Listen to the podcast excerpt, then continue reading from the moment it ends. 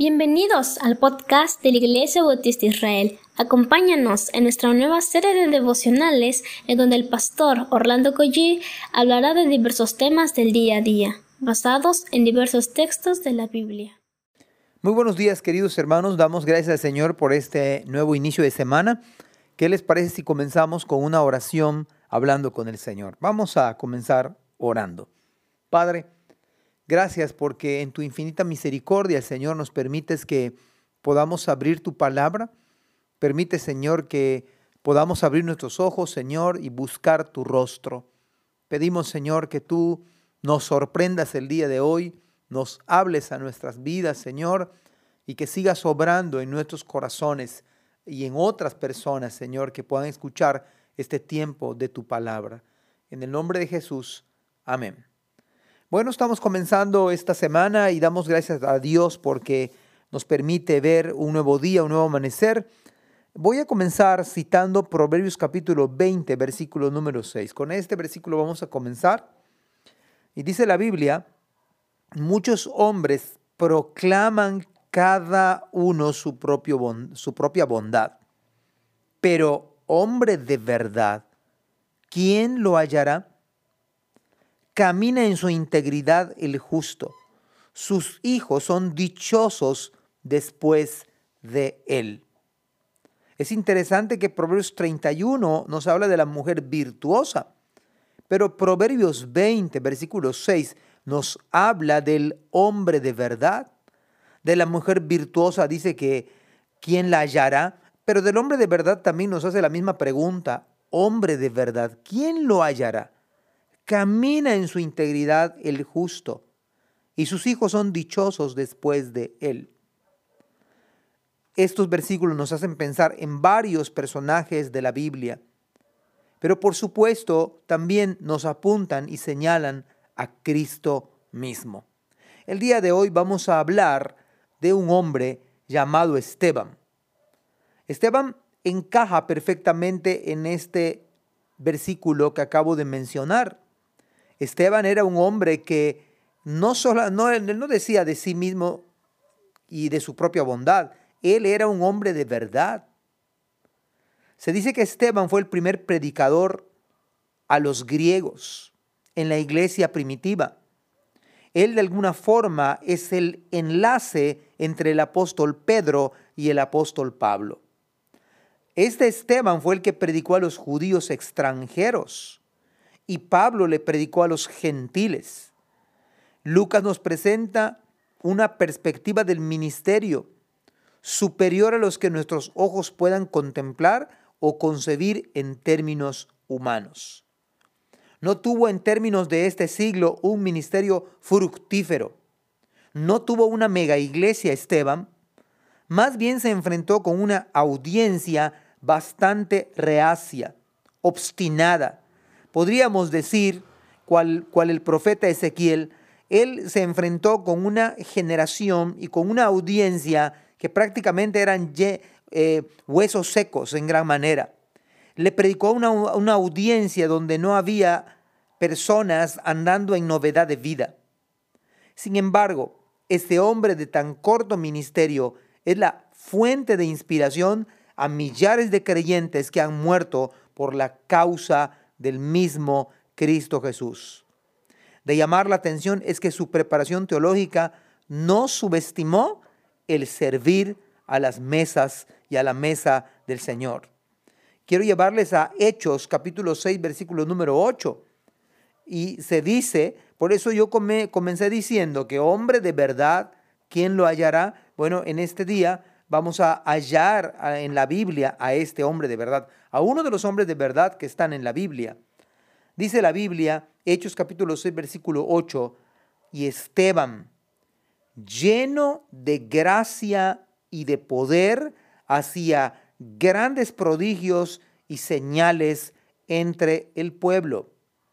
Pero déjeme decirle que antes de, estas, de estos prodigios y señales entre el pueblo, se dice que en el mismo capítulo del, libro de los Hechos que él servía las mesas en la iglesia, pero estaba investido del poder de Dios. Imagínense para servir a las viudas. Él estaba lleno del poder de Dios. Y lleno significa repleto. Lleno significa cubierto por encima. Completo totalmente. Cristo estaba también, por supuesto, lleno de misericordia, lleno de amor inagotable. Y es el mismo Cristo que habilita a Esteban a tener este carácter y esta vida llena de gracia. Lleno de gracia es específicamente la influencia de Dios sobre el corazón humano. Esteban era un hombre que Dios había tocado. Él reflejaba la vida, la vida misma de Dios. De Cristo se dice que estaba lleno de gracia. Las grandes señales y prodigios, sin estar llenos de gracia, se vuelven en orgullo. Si una persona puede hacer grandes cosas para Dios, pero no está lleno de gracia, lleno del favor de Dios, esto se convierte en obstinación. Solo una persona llena de gracia es un hombre de verdad. Se puede con este hombre, Dios lo puede usar para hacer portentosas señales. Nosotros necesitamos vivir de tal manera y de tal forma que nuestra vida tiene que ser piadosa en la gracia del Señor, por eso es lleno de gracia. Y hacer lo que el Señor me demande y me pida. Juan capítulo 1, versículo 14 dice, y aquel verbo fue hecho carne, hablando de Cristo, y habitó entre nosotros y vimos su gloria. Gloria como del unigénito del Padre Mire qué dice la Biblia, lleno de gracia. ¿Sabe usted por qué Esteban estaba lleno de gracia? La razón por la cual Esteban estaba lleno de gracia es porque él era un verdadero creyente. Es porque él tenía a Cristo en su alma. Es porque él era un verdadero cristiano. No era eh, en sí que estaba lleno por sí mismo. Es que Cristo vivía en su vida. Es que Cristo había transformado a Esteban de tal manera que la vida de Cristo estaba en la vida de Esteban. La pregunta válida sería, ¿cómo fue posible que Esteban estaba lleno de gracia? O sea, del favor de Dios. Esteban estaba lleno de gracia porque él tenía a Cristo. Aún en esta confrontación, Esteban se presenta en verdad con tal valor porque estaba lleno de gracia. Además tiene compasión de su pueblo. Tiene compasión de un pueblo ciego espiritualmente. Tiene compasión de un pueblo muerto espiritualmente. Tiene compasión de un pueblo que eran huesos secos. Los propósitos de Dios se cumplen, pues Esteban finalmente fallece. Es apedreado y, y su vida es un verdadero sacrificio que sirvió para sembrar la semilla gloriosa de la palabra de Dios. Hechos capítulo 4 nos dice, Juan capítulo 1, perdón, versículo 16 dice, porque de su plenitud tomamos todos, y gracia sobre gracia. Pues la ley por medio de Moisés fue dada, pero la gracia y la verdad vinieron por medio de Jesucristo. Es en esta mañana que el Señor nos, abre el telón y podemos descubrir a un hombre de verdad a un hombre íntegro. Y era un hombre de verdad, no por sí solo, no por mérito propio, sino porque Cristo estaba haciendo la obra en él. Esteban estaba lleno de gracia, lleno de poder, hacía grandes prodigios y señales entre el pueblo debido a que Cristo era el centro de su vida, debido a que Él, el Señor Jesucristo, era su Salvador. Por eso Juan dice que de su plenitud es de Cristo mismo que tomamos todos gracia sobre gracia. Hechos capítulo 4, versículo 33 dice, y con gran poder los apóstoles daban testimonio de la resurrección del Señor Jesús, y abundante gracia era sobre todos ellos. Esta abundante gracia, esta, gracia que viene de Cristo, está al alcance de usted y de mí. Está al alcance de la palabra del Señor. Está al alcance de la oración.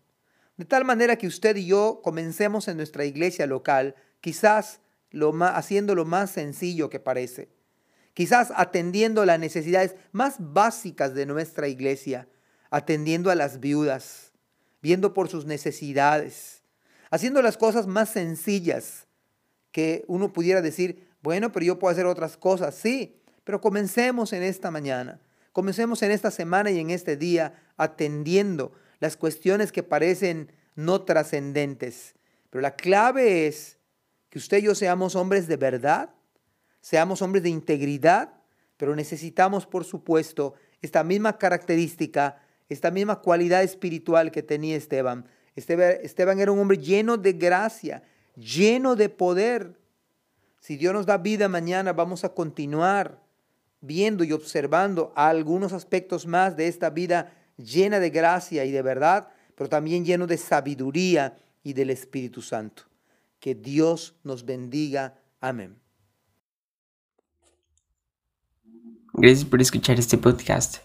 Te invitamos a compartirlo y a seguirnos en nuestras redes sociales para que no te pierdas el contenido que tenemos preparado para ti. También nos puedes encontrar en nuestra página web www.ibismerida.org y contáctanos al correo ibismerida.gmail.com. Gracias por acompañarnos. Hasta la próxima.